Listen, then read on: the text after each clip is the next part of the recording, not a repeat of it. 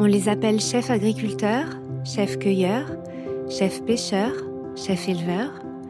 Ils font renaître des variétés de légumes anciens, pratiquent une pêche dans le respect de la saisonnalité des poissons et participent à la sauvegarde de leur environnement.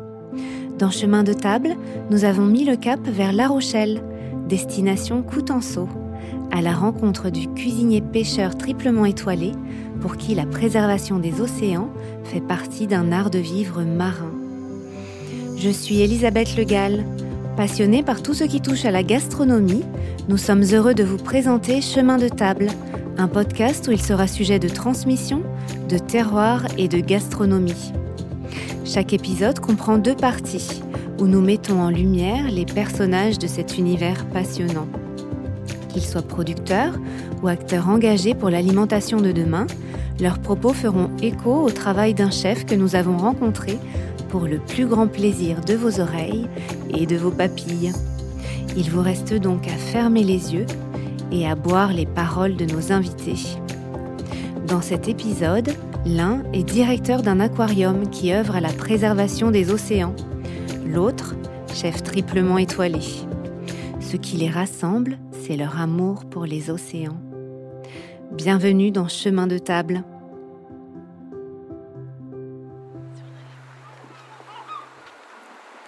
Nous sommes toujours à La Rochelle, face à la plage de la concurrence et aux deux tours majestueuses qui régulaient jadis l'entrée dans le port de commerce de la ville. Dans le restaurant du chef triplement étoilé Christopher Coutenceau, tout est pensé comme un prolongement de l'océan. Plafond de vagues, salière en forme de goutte d'eau, majestueuse baie vitrée où l'on observe la mer danser, il suffit de passer la porte pour se plonger dans l'univers iodé du chef Rochelet. Christopher Coutenceau nous a parlé de son amour pour les océans et de ses préoccupations quant à sa survie. Il s'est fait ambassadeur des espèces marines et est régulièrement consulté pour son expertise sur les questions environnementales. Sa sincérité et son engagement forcent respect et admiration. Bonjour chef. Bonjour. Vous avez été récompensé d'une troisième étoile Michelin en 2020 et vous êtes le premier chef à avoir reçu l'étoile verte en 2019. Elle est venue féliciter votre engagement pour une gastronomie durable. Quel a été votre parcours? Alors mon parcours, j'ai commencé par le football au FC Nantes à 12 ans, ainsi que ma première saison d'été en cuisine au Coutenceau. Mes parents voulaient me donner la valeur d'argent et comprendre aussi pourquoi ils étaient absents euh, de la maison euh, tous les jours et puis, euh, et puis participer aussi euh, voilà, à l'esprit de famille et euh, à ce qui est le, travail dans la vie d'un être humain. Donc le socle, c'est la valeur travail, mais il y a aussi l'histoire Coutenceau qui s'inscrit depuis plusieurs générations ici à La Rochelle. Quelle est votre relation à cet endroit? Euh, c'est ma ville, hein, c'est ma ville où je suis né, où j'ai grandi, où j'ai appris euh, la culture de, cette région. Et puis, euh, bah, quand on est né dans un endroit, en fait, on, s'y fond totalement. Hein. on vit voilà, au rythme de, la mer, des marées, des vacances d'été sur l'île de Ré, que ce soit le surf, la pêche, chasse sous-marine. Donc, un super terrain de jeu face à nous. Oui, c'est vrai, quand on arrive, on voit la baie vitrée, on voit cette, euh, cette étendue à perte de vue. Ça, ça fait partie du voyage que vous proposez ici. C'est pas uniquement une assiette, c'est vraiment raconter votre histoire. Bah, c'est vrai qu'un vrai restaurant, c'est tout un ensemble. C'est vrai que servir un, coquillage, un crustacé ou un poisson face à l'océan à perte de vue, c'est là que ça prend tout son sens, hein, avec la décoration du restaurant qui est aussi 100% marin. Et voilà, on raconte cette histoire euh, qui est ma passion, hein, qui est l'océan, et euh, jusqu'au dessert, jusqu'aux milliardises, et on embarque le client et on l'immerge jusqu'au bout. Il guide euh, votre cuisine. L'océan, on voit très bien dans la décoration ces vagues, les assiettes qui sont en forme de gouttes d'eau. Vous avez vraiment travaillé l'expérience. C'est une sorte de théâtralisation et une mise en scène autour de l'océan qui vous fait pulser. Voilà, on, a vraiment travaillé dans le moindre détail. Donc, euh, les salières aussi en forme de gouttes d'eau. Les reposes sac à main, c'est des petits fauteuils, euh, comme des petits fauteuils euh, pliables de, plage. Après, on a calculé vraiment la hauteur notable par rapport à l'assise du fauteuil, parce que les gens restent 2h30, 3 heures à table. Il faut être super bien installé. Et puis, tout l'art de la table. C'est vrai que j'aime beaucoup le linge, parce que faut que tous les sens du client euh, rentrent en action et en jeu. Euh, quand vous êtes assis, qu'il y a une belle nappe, vous avez touché le linge, euh, voilà, c'est tout, tout est important. Et voilà, on, a mis en place cette histoire iodée marine et on a travaillé ouais, jusqu'au bout jusqu'au bout des choses. Donc votre enfance, elle est liée à l'océan, c'était votre terrain de jeu.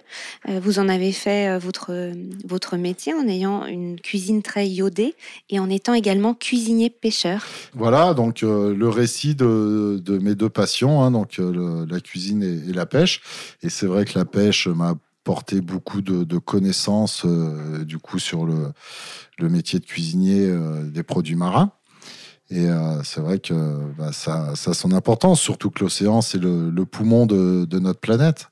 Donc c'est vraiment le point de départ. Et, euh, en plus, on a une vue magnifique dessus. Donc euh, tout, tout, est lié pour raconter une belle histoire.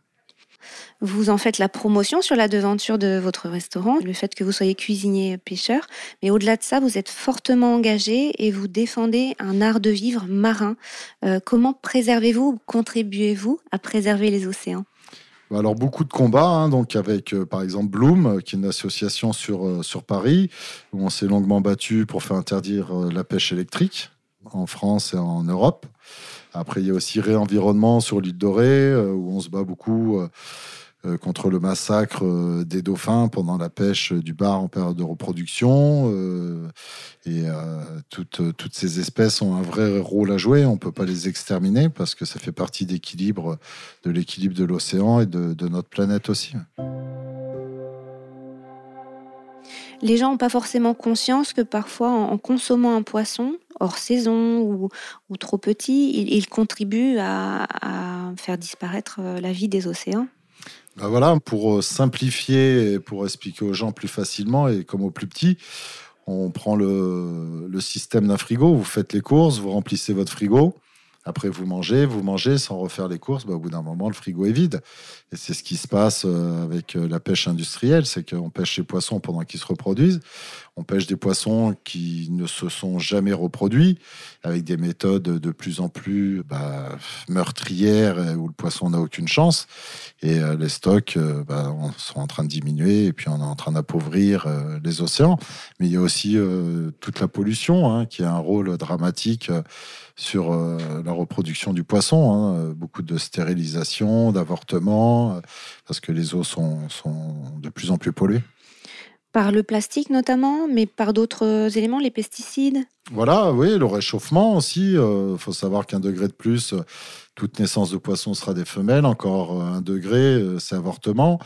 Il y a tout ce qu'on envoie sur la Terre aussi. Hein. Chaque déchet qui est balancé sur Terre finira un jour dans l'eau. Donc ça veut dire que bah, qu'on traite les champs aux pesticides, au glyphosate, il pleut, bah, ça part dans les océans et dans les rivières.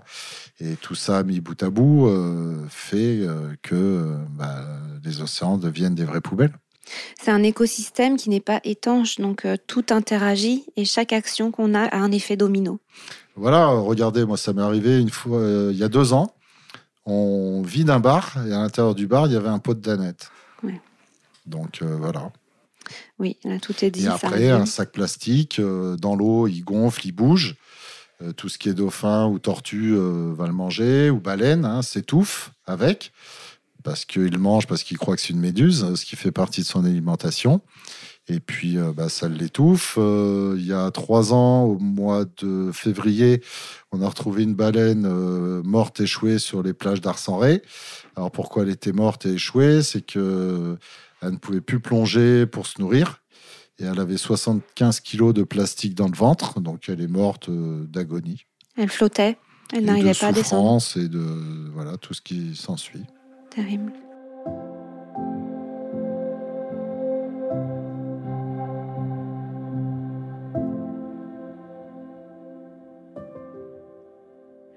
Vous êtes l'auteur d'un livre, Les saisons de l'océan, qui est paru en novembre 2021. Vous l'avez écrit en collaboration avec l'Aquarium de La Rochelle. Quel est l'objet de ce livre?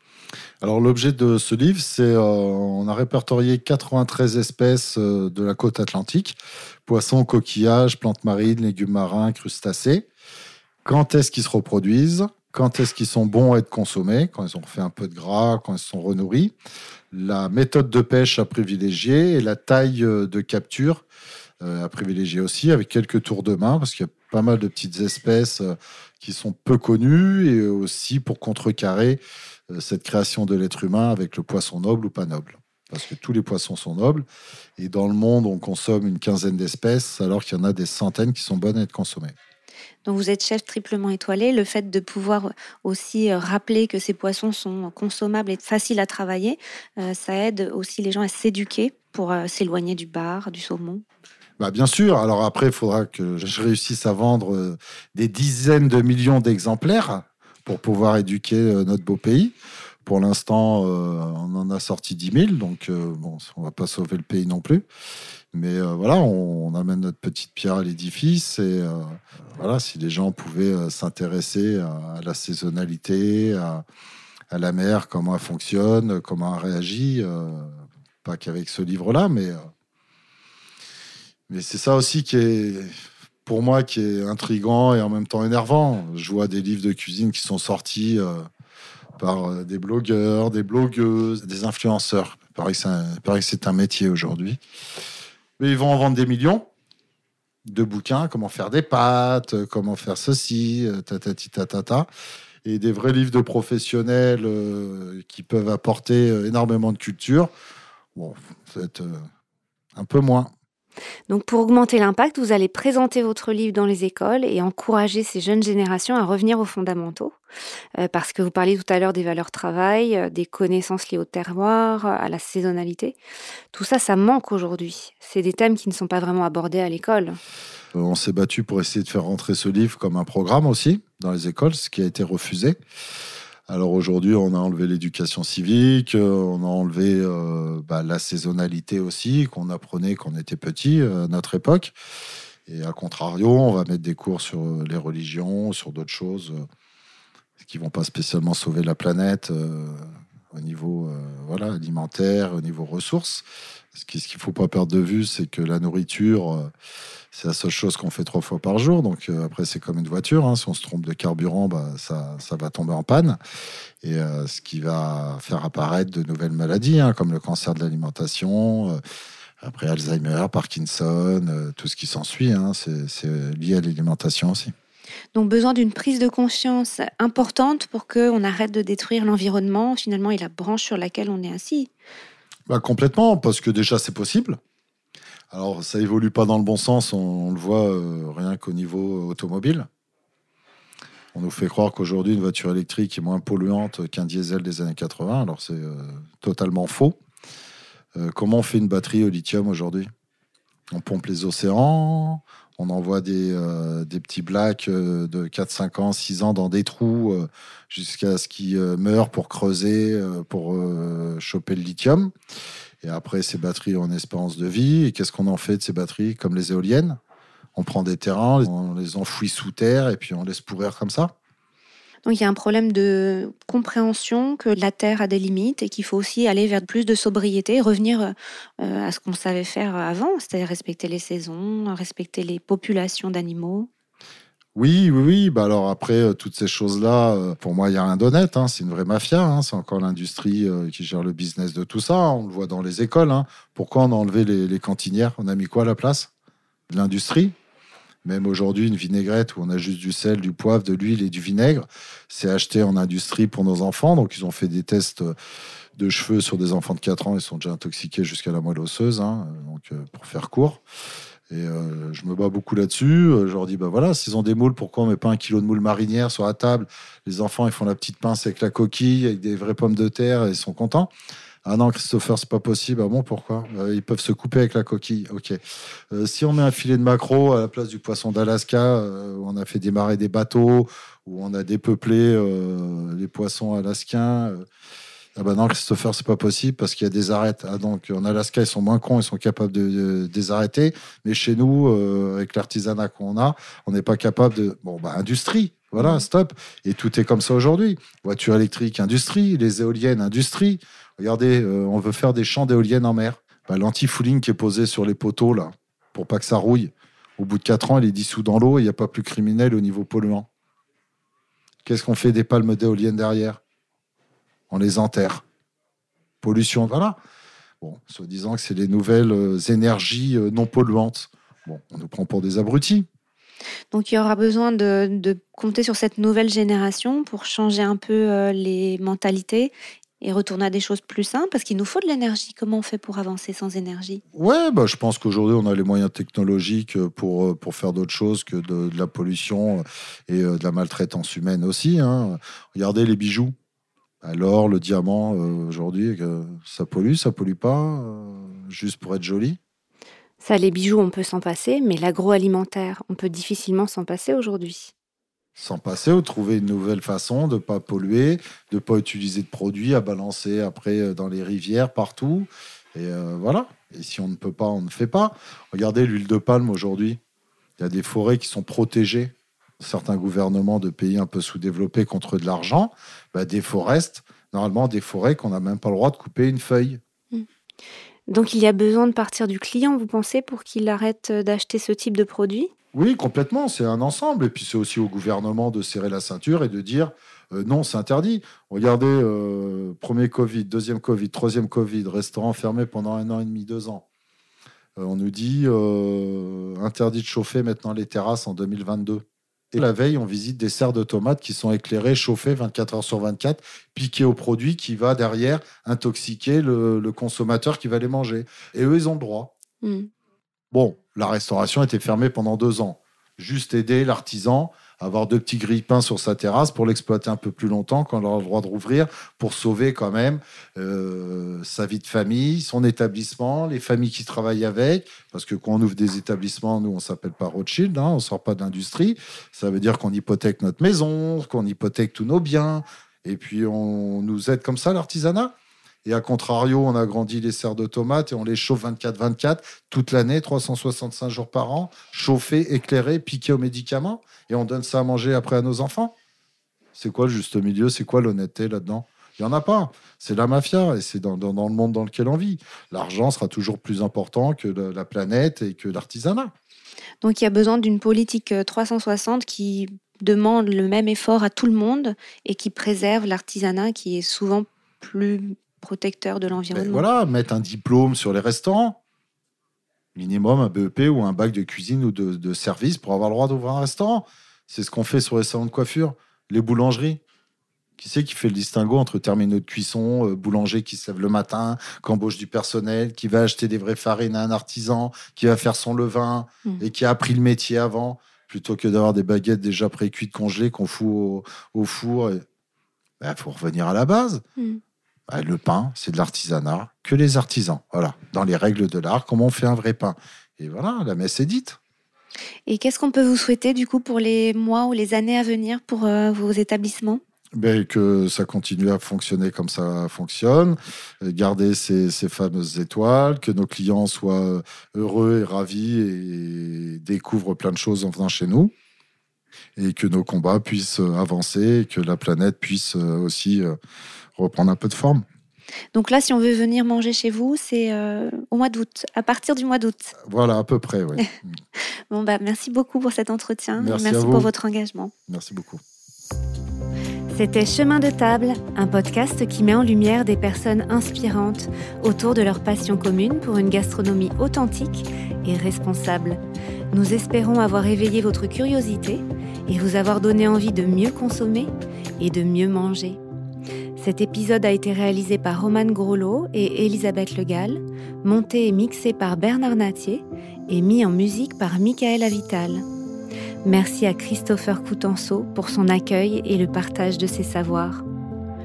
C'était le dernier épisode de la première saison du podcast Chemin de table proposé par The Fork. On se retrouve bientôt pour une deuxième saison pleine de surprises. Merci de votre fidélité vous pouvez vous abonner à Chemin de Table sur toutes les plateformes de podcast. N'hésitez pas à nous laisser des commentaires et des étoiles et à en parler autour de vous. À bientôt!